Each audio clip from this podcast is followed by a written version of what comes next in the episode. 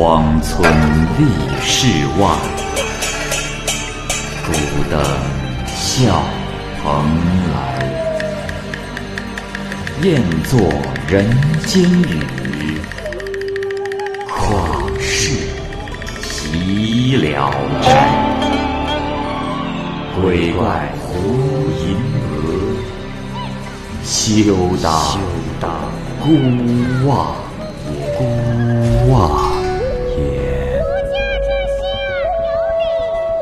白话《聊斋故事》，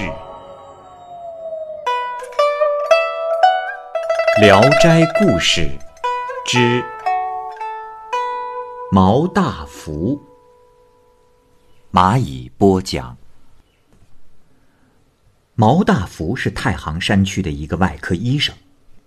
一天，毛大福为人治完病后回家，在路上啊遇到了一只狼。那只狼呢，叼着一包东西就吐在了他的面前，然后就蹲在路旁。毛大福拾起这个包袱一看，原来这个包袱中裹着几件金首饰。他正感到奇怪的时候，狼就迎上前去欢跳，然后呢，就拽了一下他的袍子，就往前走。毛大福就跟着走了几步，停下来，狼就又拽他往前走。毛大夫感到啊，这只狼并没有什么恶意，就跟着狼往前走。不一会儿，他们就来到了一个洞穴，只见啊，一只狼卧在洞里，近前一看。这只狼的头顶上长了一个大疮，已经溃烂生蛆了。毛大夫明白了狼的意图，就把疮里的烂肉和蛆都给剔除干净，再敷上药，然后才离去。这时天已经黑了，狼远远的跟在他后面送他。走了三四里路，这时毛大福遇到了几只狼，咆哮着要向他攻击。毛大福正感到害怕。这时，送他的那只狼就急忙跑进了狼群，好像是在和他们说些什么。这狼群呀，就四散离去。毛大福这才平安到家。当初呢，本地有个叫做宁泰的首饰商人，被强盗杀死在了路上，没有一点追查的线索。正当毛大福卖首饰的时候啊，被宁家的人给认了出来。就把他扭送到了官府。毛大福只得向官府述说了首饰的来历，可是县官不信，就给他戴上了刑具。毛大福蒙受了极大的冤枉，但是又不能为自己辩明，只得请求宽释他几天，让他与狼去对证。县官呢，只好派了两个差人押着他进山，直达狼穴。正赶上啊，狼还没有回来。等到天黑也不见狼的踪影，这三个人呢，只得无功而返。三个人走到半路的时候，这时遇到了两只狼，其中一只啊，这头上还有疮疤。毛大福是一眼就认了出来，就向狼拱手祷告说：“啊，大郎，前些日子承蒙好意赠送我了几件首饰，可如今为了这件事，使我遭受到了冤屈。”如果大郎不为我昭雪，这回去之后，我就要被打死了。那只狼见毛大福被绳子拴着手，就愤怒的扑向差人，差人就急忙拔出刀来和狼对峙了起来。这时，狼就把嘴对着大山嚎叫，嚎叫了两三声之后啊，就看见山中有上百只的狼集群跑了过来，把两个差役是团团围住。差人这是吓坏了。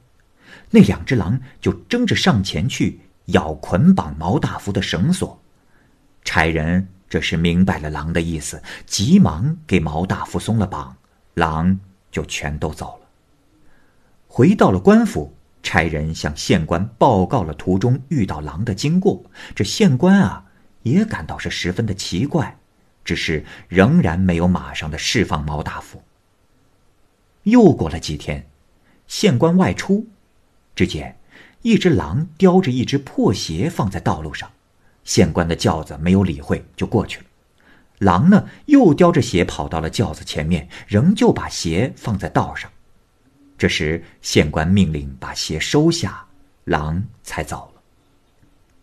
县官回到官府，就暗中派人查访这只鞋的主人。有人传说啊，某村有个叫做从心的人，曾经被两只狼追赶，狼呢叼去了他的一只鞋子。县官就命令把从心抓来辨认，果然是他的鞋子。于是呢，就怀疑杀宁泰的一定是从心。一经审问，也果然如此。原来，从心杀死了宁泰，拿走了大批的金钱。由于做贼心虚，那藏在衣服里的首饰啊，还没来得及搜寻，后来就被狼叼走了。从前有一个接生婆外出回家，遇到了一只狼拦在路上。上前拽他的衣服，像是要请他去有什么事儿。接生婆呢，就跟着狼去了。到了狼穴，只见啊，一只母狼在分娩时遇到了难产，他呢就帮母狼用力的按捺，帮助母狼生下了小狼。第二天，狼叼来了鹿肉，送到了他的家里作为报答。可见这种事从来就很多。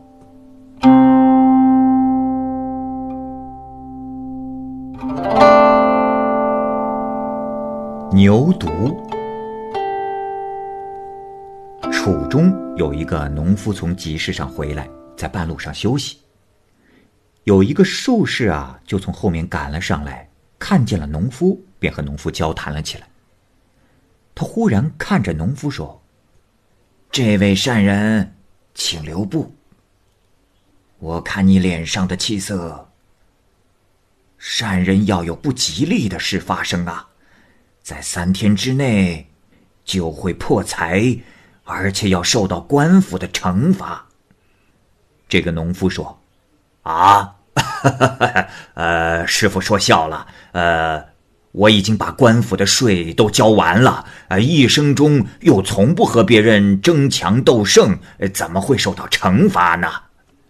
术士说：“哎，这也不好说。”我只是从你的脸上气色看出来，有不吉利的事情要发生。山主可要小心谨慎呐。农夫不大相信这些话，拱手作揖就回家了。第二天，这个农夫在野外牧一头小牛犊。有匹送信的驿马从路上跑过。这头牛犊看见了马以后，就误以为它是虎，就立即跑上去用脚顶马，这马呢就被顶死了。骑马送信的差役啊，就把这位农夫告到了官府里。官人呢，轻微的惩罚了农夫，并让他赔偿了一匹马。原来啊，水牛见到老虎一定会去斗，所以呢，贩牛的人在野外露宿的时候，总是用牛来防卫。如果远远的看见马过来，就会赶紧把牛赶到一边避开马，恐怕呀牛把马当成老虎。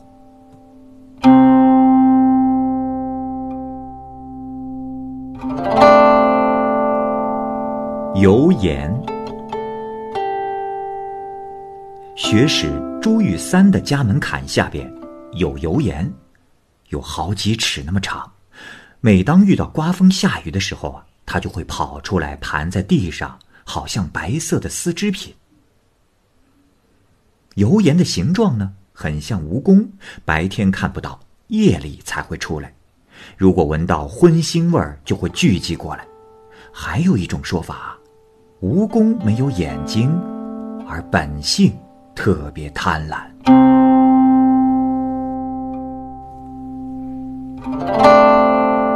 男妾。有一个宦官想在扬州啊买一个小老婆，一连是看了几家都不满意。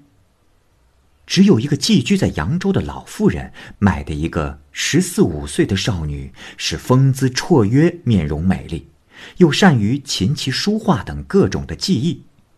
这个官绅见了以后是十分的满意，就花了大价钱啊把这个少女给买了下来。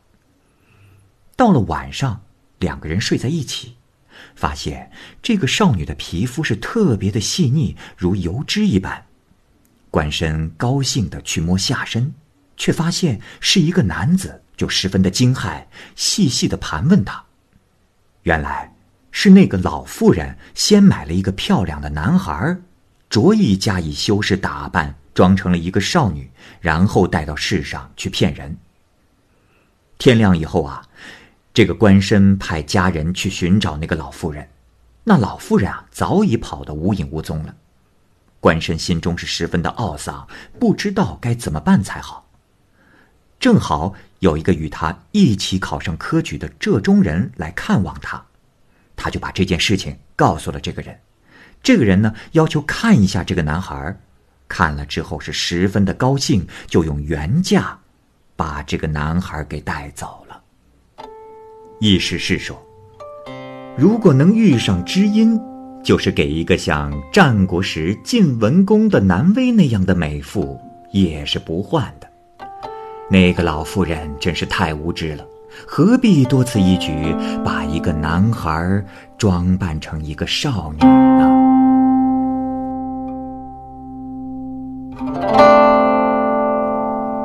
黑鬼，胶州的李总镇买了两个黑鬼，黑的跟漆一样。这两个黑鬼啊，脚上的皮特别的厚实，就是把刀刃向上铺成路，他们走在上面也丝毫不会有损伤。李总镇呢，给黑鬼娶了妓女为妻，生下的儿子皮肤却是白的。李总镇的下属和仆人就与黑鬼开玩笑说：“这个儿子不是他亲生的。”黑鬼啊，也怀疑儿子不是他亲生的，就把儿子给杀了。杀死以后，检验了一下儿子的骨头，全是黑的。这黑鬼就后悔了，常常让两个黑鬼对着跳舞，情景也十分好看。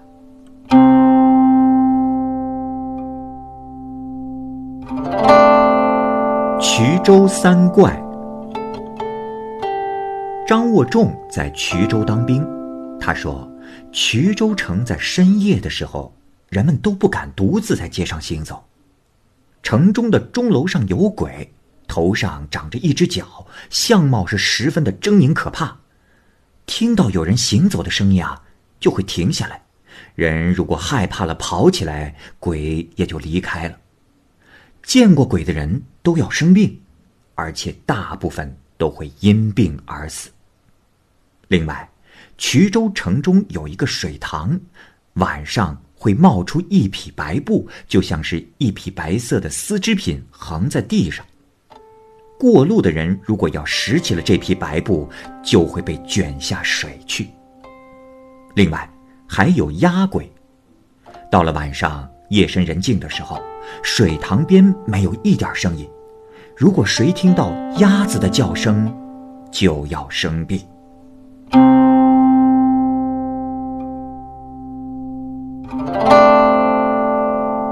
博兴女。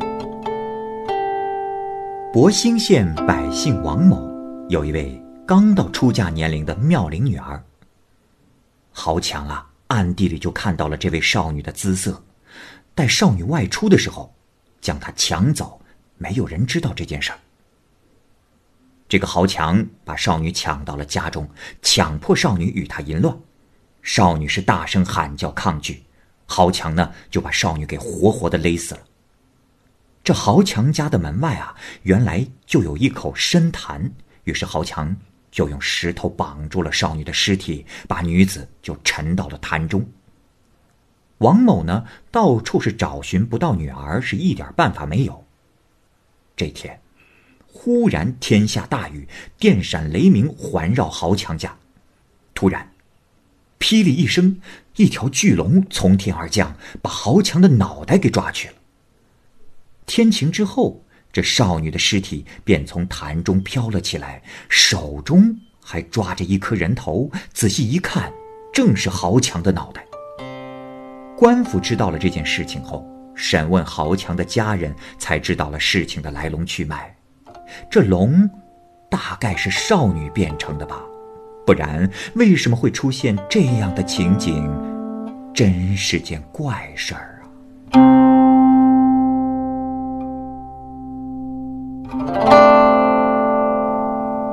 鸟屎。苑城有位史屋成待在家里，忽然有一只鸟落在了屋上，叫声和颜色都很像乌鸦。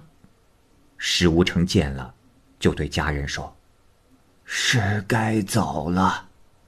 夫人派鸟做使者，来叫我了。呃，赶快替我准备后事吧。日子到了。”我该走了。到了那天，这人果然去世了。停柩的那天，那只乌鸦又来了，缓缓的跟在棺材后面飞，从苑城跟到新城。到了安葬之后啊，那只乌鸦才不见了。这是常山县吴木新亲眼看到的。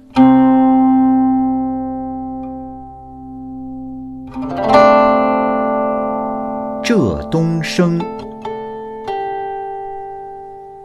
浙东啊，有一个姓房的书生，客居陕西，以教书为业。他常常啊自吹胆子很大。